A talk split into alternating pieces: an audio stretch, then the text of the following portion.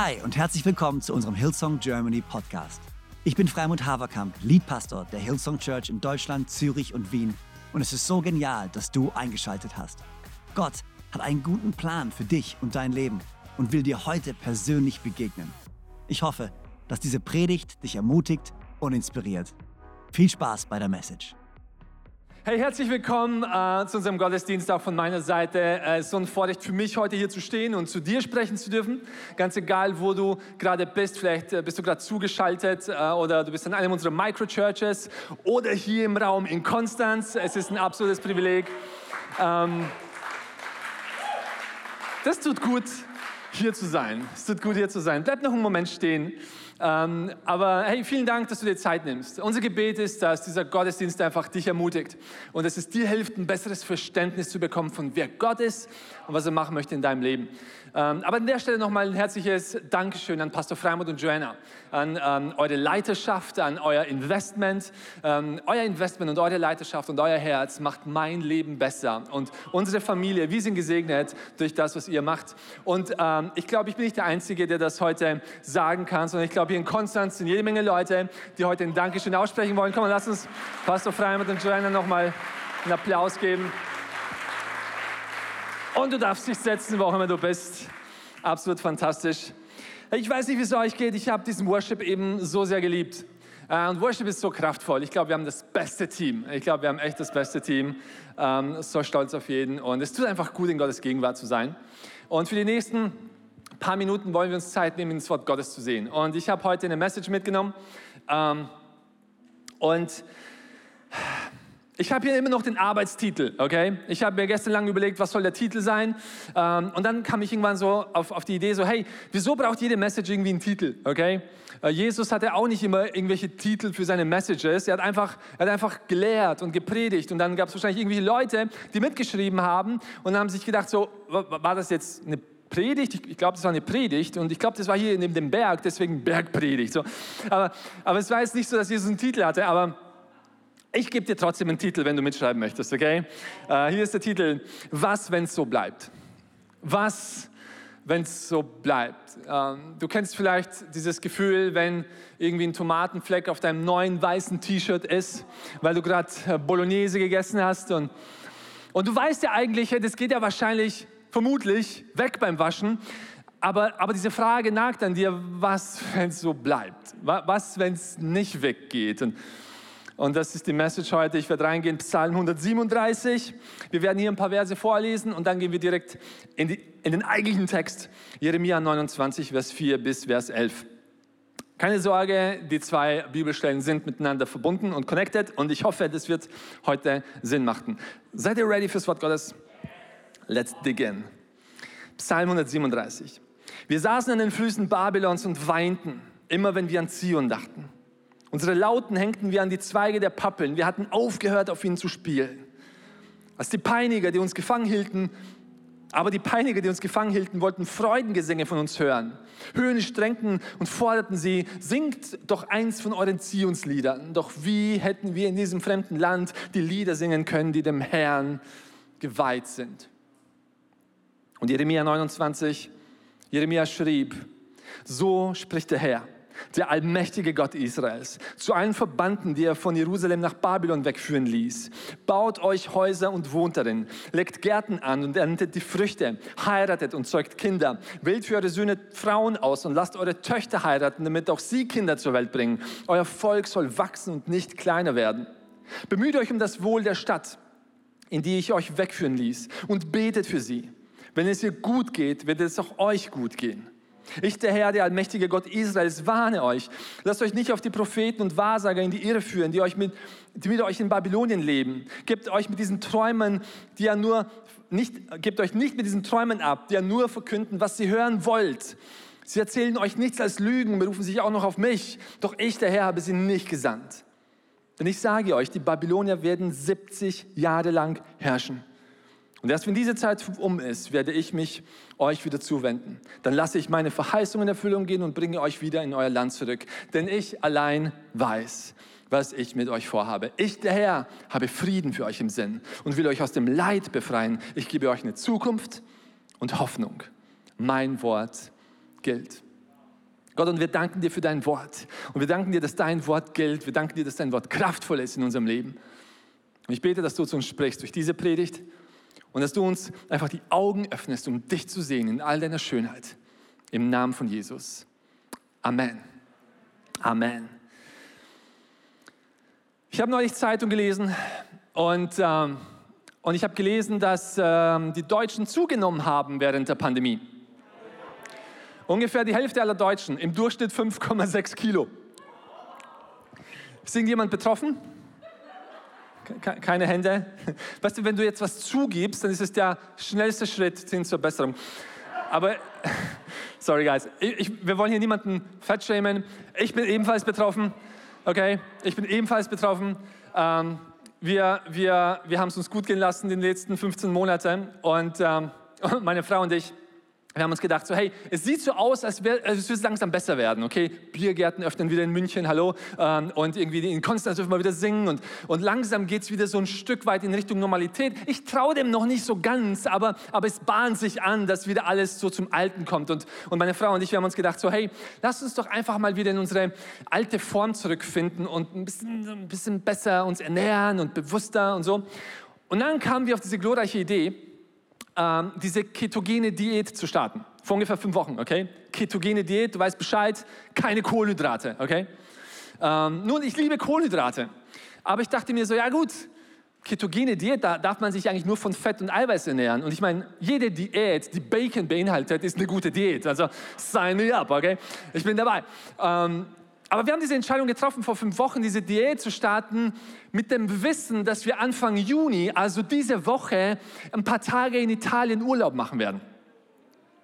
Und also ich weiß nicht, wie es euch geht, aber für mich war es ja absolut klar, dass wir im Urlaub in Italien diese Diät natürlich nicht machen, dass wir da eine Pause davon machen, dass, dass es jetzt einfach nur diese paar Wochen sind bis Italien. Weil, wieso würdest du sonst nach Italien? Ich meine, wenn nicht um Pizza zu essen und Pasta zu essen, dort wo es herkommt und wo es gut schmeckt. Und ich meine, das geht doch gar nicht. Das, man würde ja eine ganze Nation beleidigen, wenn man da hingeht, um Salat zu essen. Ich meine, ich weiß nicht, wie es. Ich glaube, Kohlenhydrate sind in der italienischen Verfassung niedergeschrieben. Jeder muss das essen, oder? Sehr gut. Natürlich kam mir das nie in den Sinn. Äh, für mich war einfach Italien das Ziel. Ich war so, hey, die fünf Wochen, das halte ich aus, weil es kommt Italien und Italien ist meine Erlösung und da wird es gut. Und auf dem Weg nach Italien diese Woche hat meine Frau mich konfrontiert mit einer schrecklich und zugleich erschütternden Frage, was wäre, wenn, wenn wir weitermachen mit der Diät? Was wäre, wenn wenn es dabei bleibt und wir nicht Kohlenhydrate essen in Italien. Die Gefühle, die hochkamen, Fassungslosigkeit, Wut. Ich mache nur Spaß, Leute. Es war nicht so schlimm. Ähm, ich, ich, ich übertreibe ein bisschen. Natürlich haben wir Pizza gegessen in Italien. Natürlich kam mir das natürlich nicht äh, in die Quere. Aber aber was ich dir sagen will, und vielleicht, vielleicht kannst du dich ein Stück weit mit diesem Gefühl identifizieren. Und ich weiß, ich habe versucht, ein bisschen Humor reinzubringen, aber vielleicht ist deine Situation ähnlich, nur ist sie viel, viel ernster und auch ohne Humor, weil vielleicht stellst du dir genau diese Frage, was ist, wenn es so bleibt? Was ist, wenn was ist, wenn der Arztbericht so bleibt? Was ist, wenn die Blutwerte, die schlecht sind, so bleiben? Was ist, wenn ich keinen Partner finde? Und wo ist meine Zukunft dann? Und, und, und was ist, wenn ich den Job nicht kriege? Was ist, wenn ich den Job verliere? Was ist, wenn keine Antwort kommt auf all meine Bewerbungen? Was, was wenn es so bleibt? Ähm, das Volk Israel wurde in die Verbannung geführt, ins Exil, in die Sklaverei. Und, und Jerusalem war gefallen, der Tempel war zerstört und sie wurden einfach in die Sklaverei abgeschleppt. Und dort angekommen, machte sich langsam nach ein paar Monaten und nach ein paar Jahren wieder ein bisschen Hoffnung breit. Okay? Und da gab es Propheten, die umhergegangen sind und gesagt haben, Freunde, bald dürfen wir wahrscheinlich wieder nach Hause. Es wird wieder alles gut. Wir werden wieder in Zion sein. Wir können bald wieder zurück. Freiheit. Ich spüre es schon, ich schmecke es schon, ich sehe es schon kommen. Und inmitten dieser aufkeimenden Hoffnung, in dieser neuen Hoffnung, kommt Jeremia mit einem Wort von Gott. Und dieses Wort ist, ähm, es wird so bleiben. Sorry. Aber diese Gefangenschaft, sie wird 70 Jahre dauern. macht es euch schon mal gemütlich hier, weil ihr werdet hier leben und ihr werdet hier sterben. Und vielleicht dürfen eure Kinder nach Hause. What? Was für eine Message. Macht es euch gemütlich in der Sklaverei, weil das wird so bleiben?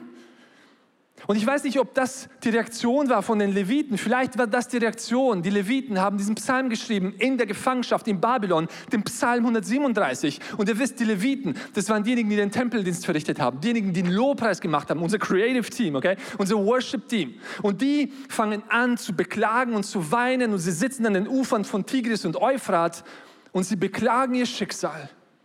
Und sie sagen, wie sollen wir in unserer Bestimmung leben als Anbeter, wenn doch die Umstände nicht in Ordnung sind? Hier ist, was wir machen werden. Das ist unser Entscheid.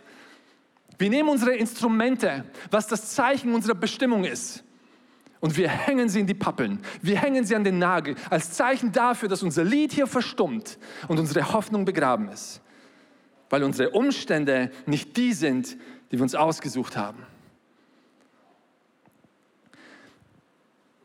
Und verstehe mich bitte nicht falsch. Ich will heute dir nicht sagen, dass deine Träume sich nicht erfüllen werden, dass Gott nicht antworten wird, dass dein Gebet nicht in Erfüllung geht, dass Gott dich nicht heilen wird. Das ist nicht, was ich sagen werde. Und wenn du vielleicht gerade in einer Challenge drinsteckst, in einer Herausforderung drinsteckst, wir haben vorhin gebetet, hey, du darfst wissen, du hast eine Kirche hinter deinem Rücken, die deinen Rücken stärkt, die mit dir glaubt, die mit dir betet, die mit dir hofft. Wir haben einen guten Gott, der gute Pläne hat.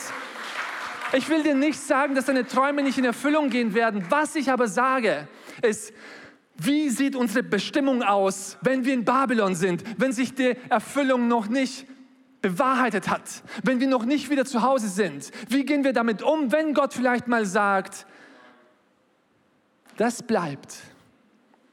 Wie fest ist dann unsere Bestimmung? Weißt du, der heilige Apostel Paulus hatte, hatte auch so einen Babylon-Moment in seinem Leben. Er, hat, er hatte viele Babylon-Situationen in seinem Leben. Und so, so Babylon steht sinn, sinnbildlich für, für alles Unangenehme in unserem Leben, für den Ort, wo wir eigentlich nicht sein wollen, wo wir uns nicht wiederfinden, wo es schrecklich ist und unangenehm. Wir wollen wieder zu Hause, aber immer wieder finden wir uns da wieder. Und, und Paulus hat diesen Ort benannt. Er hat gesagt, das ist mein Stachel, der mir im Fleisch hängt. Und ich habe Gott immer wieder gebetet, dass er mich davon befreit. Und Gott sagt, ähm, das muss bleiben. Meine Gnade ist alles, was du brauchst. Die Frage, die ich mir stelle, ist, wie gehen wir damit um? Und äh, ich finde, das Wort Gottes ist so kraftvoll. Und diese Message, die Jeremia hier hat für das Volk Israel, so hey, ihr werdet noch 70 Jahre hier in Gefangenschaft sein, das klingt erstmal ziemlich traurig und das klingt nach einer schlechten, nach einer schlechten Nachricht. Bad News. Aber weißt du, ich glaube, in dieser Message ist so viel Wahrheit drin, so viel Kraft drin. Und ich glaube, so viel von dem kann uns heute freisetzen, uns heute eine neue Perspektive geben, wenn wir durch diese Babylon-Momente durchgehen, wenn wir durch diese Momente durchgehen, wo wir herausgefordert sind. Seid ihr bereit, für die nächsten zwölf Minuten reinzutauchen und heraus herauszufinden, was Gott hier sagt. Ich habe ein paar Dinge oder ein paar Gedanken mitgenommen. Hier ist der erste Gedanke, den ich mit dir teilen möchte. Erstens, selbst in Babylon spricht Gott immer noch. Selbst in Babylon spricht Gott immer noch. Vers 4, Jeremia schrieb, so spricht der Herr, der allmächtige Gott Israels, zu allen Verbannten, die er von Jerusalem nach Babylonien wegführen ließ. Gott adressiert hier spezifisch die Verbannten die Vergessenen, die, die in der Sklaverei leben, die, die vergessen wurden von den anderen. Ich habe ein Wort für euch. und ich liebe das so sehr, weil, weil ich kann mir vorstellen, dass es für die Israeliten so war, wow, okay, Gottes gerechte Strafe kommt über unser Volk weil wir uns versündigt haben, weil wir über Jahrhunderte und Jahrzehnte fremde Götter angebetet haben. Und die Wahrheit ist, die Israeliten haben furchtbare Dinge getan, furchtbare Dinge. Sie haben zum Teil ihre eigenen Kinder verbrannt auf dem Altar von Baal. Und natürlich war diese Sklaverei Gottes gerechte Strafe dafür. Und für sie war es so, wow, okay, Jerusalem ist gefallen, der Tempel ist zerstört, wir sind versklavt, okay. Ich glaube, wir werden erstmal so lange nicht mehr von Gott hören. Und kaum war sie in der Sklaverei, kaum waren sie in Babylon, kommt ein Wort von Gott an die Verbannten in Babylon. Ich habe Zukunft für euch, ich habe Hoffnung für euch, ich habe Wiederherstellung für euch. Und ich weiß nicht, wo du dich gerade befindest in deinem Leben. Vielleicht ist es ein Babylon-Moment. Darf ich dir sagen, Gott spricht immer noch und er will dir heute ein Wort der Ermutigung geben. Weißt du, es gibt im Jahr 2021 in Deutschland immer noch Tunnel, Autobahntunnel, wo keine Mobilfunkantennen drin sind. Ich weiß nicht wieso, okay? Digitalisierung. Auf jeden Fall, ohne jetzt Kritik an unserer Politik auszuüben. Ähm, Manchmal fühlt sich unser Leben genauso an. Wir gehen durch einen Tunnel und irgendwie gibt es da keine Verbindung. Irgendwie haben wir das Gefühl, dass Gott weg ist, dass wir nicht von ihm hören. Aber ich will dir heute sagen, gerade in diesen Momenten will Gott zu dir sprechen. Und ich habe mir auch so gedacht, wow, okay, Jeremia war doch nicht der einzige Prophet und nicht der erste Prophet. All die Jahrhunderte und all die Jahrzehnte zuvor hat es immer Propheten gegeben. Auch zu der Zeit, wo das Volk Israel sich versündigt hat, auch zu der Zeit, wo sie fremde Götter angebetet haben. Es gab immer einen Elia, es gab immer einen Elisa. Vermutlich war das Problem, dass das Volk Gott nicht hören konnte oder hören wollte. Und vielleicht ist Babylon, vielleicht ist Babylon ein Instrument, das Gott benutzt, um uns zu positionieren, damit wir ihn wieder hören. Weil weißt du, wir brauchen sein Wort weil sein Wort ist so viel mehr als bloß Information. Sein Wort ist Rema, sein Wort ist Leben. Und ohne sein Wort fehlt uns nicht nur die Information, es fehlt uns das Leben, es fehlt uns der Mut, es fehlt uns die Hoffnung, es fehlt uns die Wahrheit. Wir brauchen sein Wort. Und wenn es bedeutet, dass Gott uns nach Babylon führen muss, damit wir ihn wieder hören, dann wird es tun, weil sein Wort ist so wichtig für unser Leben. Und ich will dich ermutigen in deiner Situation. Gott spricht immer noch. Und er will zu dir sprechen, er will dich ermutigen. Hier ist der zweite Gedanke, den ich für dich habe. Zweitens, seid ihr dabei? Sehr gut. Selbst in Babylon kannst du wachsen. Selbst in Babylon kannst du wachsen. Gott sagt hier in Vers 5, baut euch Häuser und wohnt darin, legt Gärten an und erntet Früchte, heiratet und zeugt Kinder in Jesu Namen, wählt für eure Söhne Frauen aus und lasst eure Töchter heiraten, damit auch sie Kinder zur Welt kriegen, äh, bringen. Euer Volk soll wachsen und nicht kleiner werden. Gott will, dass wir wachsen. Gott will nicht, dass wir, dass wir Kinder bleiben, Babys bleiben. Er will, dass wir zu mündigen, reifen Christen werden, dass wir wachsen. Und du fragst dich vielleicht, okay, wie passiert Wachstum? Wie wachse ich? Nun, wenn du einen Bodybuilder fragst, wie er wächst, er wird dir sagen, no pain, no gain. Und hier ist die Wahrheit. Wir wachsen nicht trotz der Herausforderungen, wir wachsen wegen der Herausforderungen, wegen dem Widerstand, wegen der Last. Ich weiß nicht, ob du schon mal in Neuseeland warst, aber in Neuseeland gibt es Vögel, die heißen Kiwis. Und ähm, diese Vögel können nicht fliegen, äh, weil ihre Flügel haben sich zurückgebildet. Sie können deswegen nicht fliegen, weil sie es nie mussten, weil es in Neuseeland keine Raubtiere gibt. Es gibt keine Wildkatzen und Füchse und Wölfe. Und weil sie keinen Widerstand haben, weil sie keine Challenge haben, weil es da nichts gibt, was ihnen das Leben rauben kann, haben, sind sie nie geflogen. Und wir können heute entscheiden, wer wir sein wollen. Wollen wir wie Kiwis sein oder wollen wir wie Adler sein, denen mächtige Schwingen wachsen, die fliegen und nicht müde werden, die laufen und nicht matt werden? Aber wisst ihr, wie ein Adler fliegen lernt? Wie ihm mächtige Schwingen wachsen? Adler werden aus dem Nest geworfen. Ins Exil. Das ist der einzige Weg, um zu wachsen. Das ist der einzige Weg, um all das zu erlernen, alles zu ergreifen, all das Potenzial zum Frucht zu bringen, zu einer Frucht zu bringen. Und ich will dich ermutigen heute, hey, selbst in deinem Exil, selbst in deinem Babylon, gerade da kannst du wachsen. Ich weiß nicht, ob wir jemals von König David gehört hätten, wenn er damals gegen einen Zwerg gekämpft hätte. Aber er hat gegen David, er hat gegen Goliath gekämpft. David gegen Goliath, Goliath aus Gad, der Riese. Und wisst ihr, wieso er Mut hatte, gegen Goliath zu kämpfen? Weil er war geübt darin, gegen Gegner zu kämpfen. Das war nicht sein erster Gegner. Ja, das war ein neuer Gegner, aber er kannte die Situation, er kannte die Furcht, er kannte das, Auge im Auge zu sein mit etwas, was ihm sein Leben nehmen will. Er hat gegen Bären gekämpft, er hat gegen Löwen gekämpft, er wusste, was es bedeutet zu kämpfen. Und eines Tages sah er sich wieder in der Situation, um gegen Goliath zu kämpfen. Und er hat diese Trophäe mit nach Hause genommen, weil er in diesem Widerstand drin war. Weißt du, und unser Gebet ist ja oft als Christen so, Gott, wir möchten wie David einen Unterschied machen und Einfluss haben und all das. Und Gott sagt, das ist ein geniales Gebet. Great. So, ich schicke schon mal ein paar Löwen vor in deine Richtung. Ich bereite dich schon mal vor, weil das ist der Ort, wo Wachstum passiert, wenn Widerstand da ist. Weißt du, wie Flugzeuge fliegen und wie sie oben bleiben? Weil die anströmenden Windmassen und Luftmassen Auftrieb schafft. Das ist der Weg für uns, nach oben zu gehen, nach vorne zu gehen durch Widerstand hindurch. Das ist der Weg, um zu wachsen. Hier habe ich noch ein Beispiel. Ich weiß nicht, ob du Fußball magst, aber der FC Chelsea ist Champions League Sieger, okay? Der beste Fußballclub Europas im Moment. Weißt du, wie man die Champions League gewinnt? Indem man gegen ganz viele Gegner kämpft und sie besiegt. Einer nach dem anderen. immer und immer und immer wieder. Und wir können heute hinschauen auf unser Leben, auf all die Challenges, auf all die Herausforderungen. Und wir können, wir können uns entscheiden zu sehen, oh Gott, wieso lässt Gott all das zu? Oder wir können entscheiden zu sehen, dass Gott uns zu Champions machen möchte. Dass er uns Möglichkeiten gibt, um zu gewinnen, damit wir Sieger sind, damit wir Champions sind. Weißt du, wir sehen in unser Leben all die Challenges. Gott sieht das Potenzial für Wachstum. Er sieht all diese Challenges als mögliche Trophäen, die wir uns an die Wand hängen, die unser Leben bauen, unsere Bestimmung bauen und zu dem machen, was, was wir sein sollten. Come on, der Weg zum Wachstum ist durch Challenges. Hier ist mein dritter Gedanke. Ich habe nur noch ein paar Minuten. Drittens, selbst in Babylon kannst du Veränderung bringen. Selbst in Babylon kannst du Veränderung bringen. Jeremia 29, 7. Gott sagt, bemüht euch um das Wohl der Stadt in die ich euch wegführen ließ und betet für sie. Wenn es ihr gut geht, wird es euch gut gehen. Gott sagt, hey, bemüht euch um das Wohl der Stadt. Mit anderen Worten, ihr seid zwar Sklaven in Babylon, aber ihr könnt einen Einfluss haben auf das Wohl der Stadt. Ihr könnt einen Unterschied machen in dieser Stadt.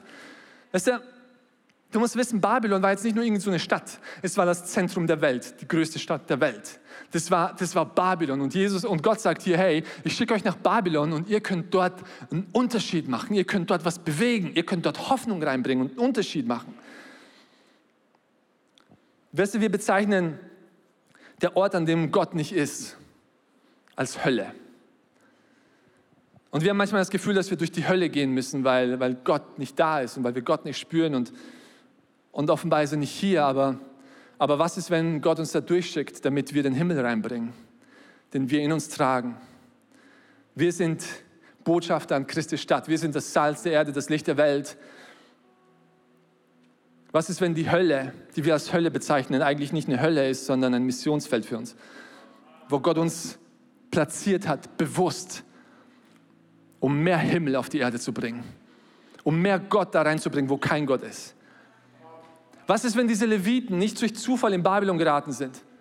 Meine, diese Leviten, das waren die Diener am Tempel. Die hatten diese Lieder, die hatten diese unglaublichen Lieder. Voll von Wahrheit, voll von Gott, voll von wer Gott ist. Lieder, die freisetzen können, Lieder, die um, Umbruch bringen können. Und Gott nimmt diese Leviten mit diesen kraftvollen Waffen, die Waffe namens Wahrheit, Gottes Wahrheit, und platziert sie in Babylon. Und dann kommen die Babylonier auch noch und sagen, hey, singt uns diese Lieder. Mit anderen Worten, erzählt uns von diesem Gott. Gibt uns diese Wahrheit, die uns freisetzen kann, eins für alle Mal. Wir sind hungrig danach. Wir brauchen eure Lieder. Und was machen die Babylonier, sie, die, die Leviten? Sie sagen so, nee,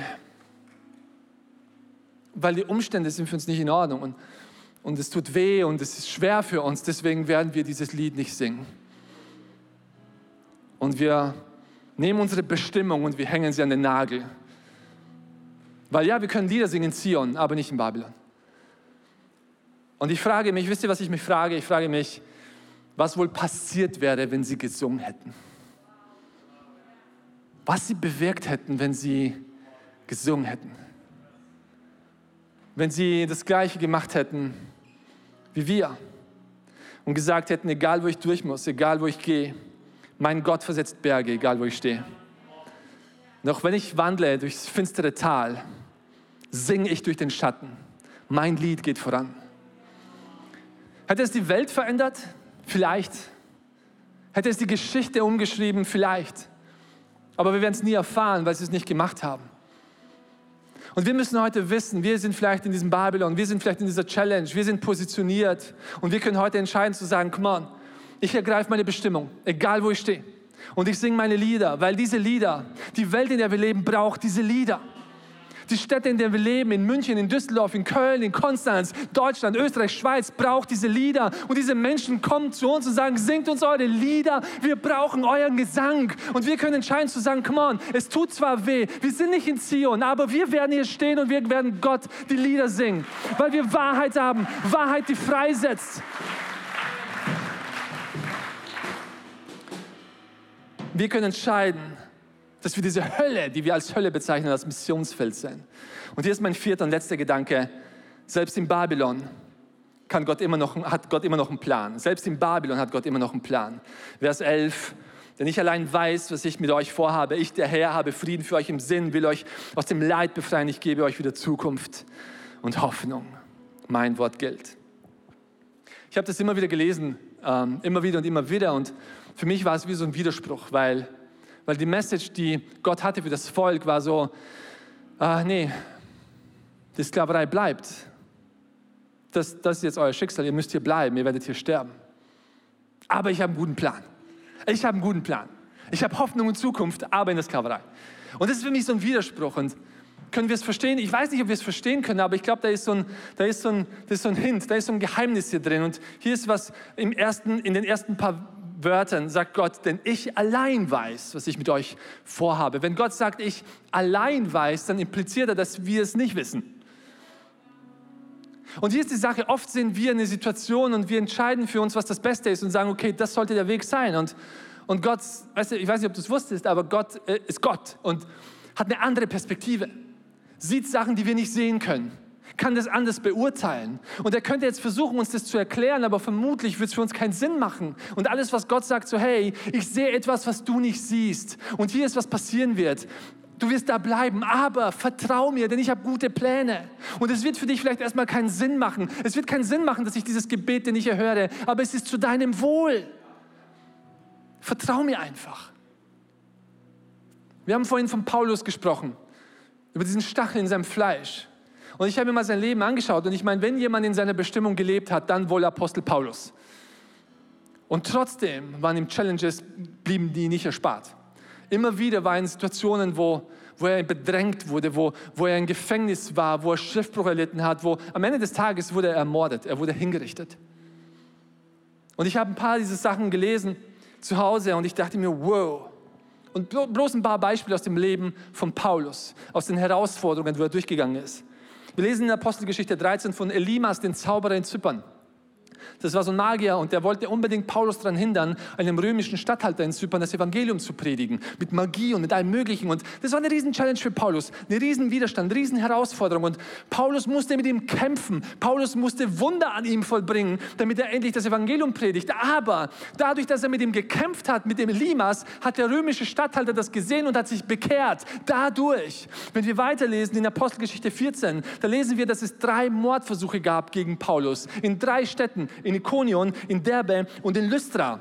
Wisst ihr, was das Resultat davon war, von diesen Mordversuchen? Drei Kirchen wurden gegründet. In Derbe, in, in Lystra und in ach, Ikonion. Okay? In Apostelgeschichte 16 lesen wir, wie Paulus und Silas festgenommen werden, geschlagen werden, ins Gefängnis eingesperrt werden. Wisst ihr, was das Resultat davon war, von diesem Goliath, von dieser Challenge? Der Gefängniswärter hat sich bekehrt, er und seine ganze Familie wurden getauft. Und ich könnte den ganzen Tag so weitermachen mit Challenges aus dem Leben von Paulus, die allesamt von Gott benutzt wurden für seine Herrlichkeit, für sein Reich, um Menschen zu erretten. Und Paulus hat das in dem Moment nicht gesehen, aber er hat Gott vertraut, dass Gott mehr sieht als er, dass Gott einen Plan hat, der besser ist als sein eigener. Und ich will dich ermutigen. Du, willst, du siehst vielleicht nicht, wieso gewisse Sachen so passieren. Aber ich will dich ermutigen. Und wenn du heute rausgehst aus diesem Gottesdienst, dann ist mein, meine Hoffnung und mein Gebet, dass du diese Gewissheit hast. Hey, inmitten dieser Challenge will Gott zu dir sprechen. Er ist immer noch bei dir. Du bist nicht allein. Inmitten dieser Challenge will Gott dir helfen zu wachsen, zu allem zu werden, wozu du berufen bist. Inmitten dieser Challenge will er, dass du einen Unterschied machst. Er hat dich positioniert inmitten von Challenges, damit du Licht reinbringst und, und Leben reinbringst und den Himmel auf Erden bringst. Und inmitten dieser Challenges darfst du ihm vertrauen, weil er ein guter Gott ist, der gute Pläne hat, der, der Rettung im Sinn hat und Hoffnung im Sinn hat und Wiederherstellung im Sinn hat. Auch wenn wir es dann, wenn, wenn wir es nicht sehen. Und ich weiß nicht, wo du dich gerade befindest auf deiner geistlichen Reise. Vielleicht bist du hier und denkst dir, wow, okay, das hört sich ja ziemlich cool an, aber ich bin ja, also ich lebe ja gar nicht mit Jesus. Ich kenne Jesus noch gar nicht. Ich, wie, wie lebe ich denn mit ihm? Wie kriege ich diese Gewissheit, dass ganz egal, was um mich herum passiert, ich eine Bestimmung habe? Ich weiß ja nicht mal, was meine Bestimmung ist. Weißt du, ich will dir eine Einladung aussprechen, eine Einladung, die, die Jesus ausgesprochen hat in Matthäus Kapitel 11, Vers 29. Und, und Jesus sagt hier, hey, wenn ihr mühselig seid und beladen seid und unter eurer Last leidet, kommt zu mir. Ich will euch Ruhe geben. Nehmt mein Joch auf euch, denn ich bin sanftmütig. Ich meine es gut mit euch. Mein Joch ist leicht, meine Last ist leicht zu tragen. Und wenn ihr das tut, dann findet ihr Frieden für eure Seelen. Und weißt du, das hört sich erstmal irgendwie ein bisschen nach Arbeit an, oder? Weil so ein Joch, das ist ja so ein Ding, wo man so ein Tier dranhängt, der irgendwie den Acker pflügt. Und Jesus sagt, ja, nimm das Joch und pflüg den Acker. Aber wisst ihr, das Interessante ist, so ein Joch, es gibt kein Joch für ein Tier. Es gibt ein Joch nur für ein Gespann. Also so ein Joch ist immer automatisch für zwei Stiere. Und wenn Jesus sagt, nehmt mein Joch, dann impliziert er dadurch, dass er schon da ist. Was er meint, was er sagt, ist so, hey, komm in mein Joch. Weißt du wieso? Weil ich die Arbeit schon verrichtet habe. Ich bin am Kreuz gestorben. Ich habe den Preis bezahlt. Alles, was du machen musst, ist unter dem Schutz, unter dieser Wirkung von meinem vollbrachten Werk an Kreuz zu kommen. Nimm mein Joch, denn mein Joch ist leicht. Das Joch der Welt ist schwer, aber meins ist leicht. Komm unter meinen Schutz. Und wenn du das tust, findest du Frieden für deine Seele. Du findest Bestimmung. Du findest ewiges Leben. Und weißt du, du kannst diese Entscheidung heute treffen, unter sein Joch zu kommen, unter seinem Schutz zu kommen. Und es ist nicht schwer, du musst jetzt irgendwie kein Ritual machen, du musst jetzt nicht irgendwie einen Kurs ablegen, eine Prüfung ablegen. Alles, was du machen musst, ist im Herzen glauben und mit dem Mund bekennen. Und dann hast du Errettung und dann beginnt die wundervollste Reise deines Lebens. Die Entdeckung deiner Bestimmung, die Errettung, die Gott für dich im Sinn hat. Und egal wo du bist, vielleicht gerade in deinem Wohnzimmer oder an einem unserer Campusse, du kannst heute diese Entscheidung treffen. Und während alle Augen geschlossen sind, ist einfach ein Moment zwischen dir und Gott allein. Will ich dich herausfordern und einladen, eine Antwort zu geben auf diese Einladung. Wo Jesus sagt, komm zu mir, wenn du beladen bist, wenn du herausgefordert bist, wenn das Leben gerade keinen Sinn macht. Ich habe gute Pläne für dich. Ich habe ein Joch für dich, das dein Leben bereichert und dein Leben rettet und wo du Frieden findest. Seelenfrieden. Die Bibel sagt, wenn du im Herzen glaubst und mit dem Mund bekennst, dann wirst du errettet. Und das kannst du heute tun, hier und jetzt. Während alle Augen geschlossen sind, will ich dich einladen, einfach als Antwort einfach deine Hand zu heben. Und wenn du das bist heute und sagst, komm on, ich nehme dich in mein Leben, Jesus. Ich lade dich ein in mein Leben. Ich will unter dein Joch kommen, unter deine Wirkung. Ich will mit dir leben. Ich will Vergebung für meine Schuld. Ich will Erneuerung. Ich will Bestimmung entdecken für mein Leben dann kannst du jetzt deine Hand heben, wo auch immer du bist. Absolut genial. Du kannst deine Hand runtergeben und hey, hier ist eine Einladung, lass uns zusammen beten. Einfach um, um diese Entscheidung von dir zu besiegeln. Ich bete einfach vor, Wort für Wort, Satz für Satz und du kannst nachbeten, wo auch immer du bist. Und ich will dich einladen, dass du wirklich dieses Gebet zu deinem Gebet machst. Und heute diese Entscheidung triffst, zu sagen, come on, ich gehe auf die Reise, diesen Jesus besser kennenzulernen. Also wo auch immer du bist, lass uns gemeinsam beten. Seid ihr ready? Come on, Church, wir beten alle gemeinsam. Jesus, danke, dass du mich liebst. Danke, dass du am Kreuz für mich gestorben bist. Bitte vergib mir meine Schuld und erneuere mein Leben. Ab heute lebe ich mit dir und folge dir nach bis zum Rest meines Lebens. Im Namen von Jesus. Amen. Amen. Come on, Church, lass uns all diesen Leuten einen großen Applaus geben, die diese Entscheidung getroffen haben. Come on, let's go. So genial, dass du dabei warst.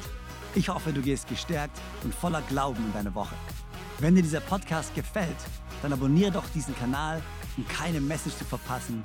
Und schau auch mal auf unserer Webseite hillsong.de vorbei. Dort findest du alle Infos zu unseren Gottesdiensten und so viel mehr. Natürlich findest du uns auch auf YouTube und Instagram. Hey, hab eine gute Woche, Gottes Segen bis bald.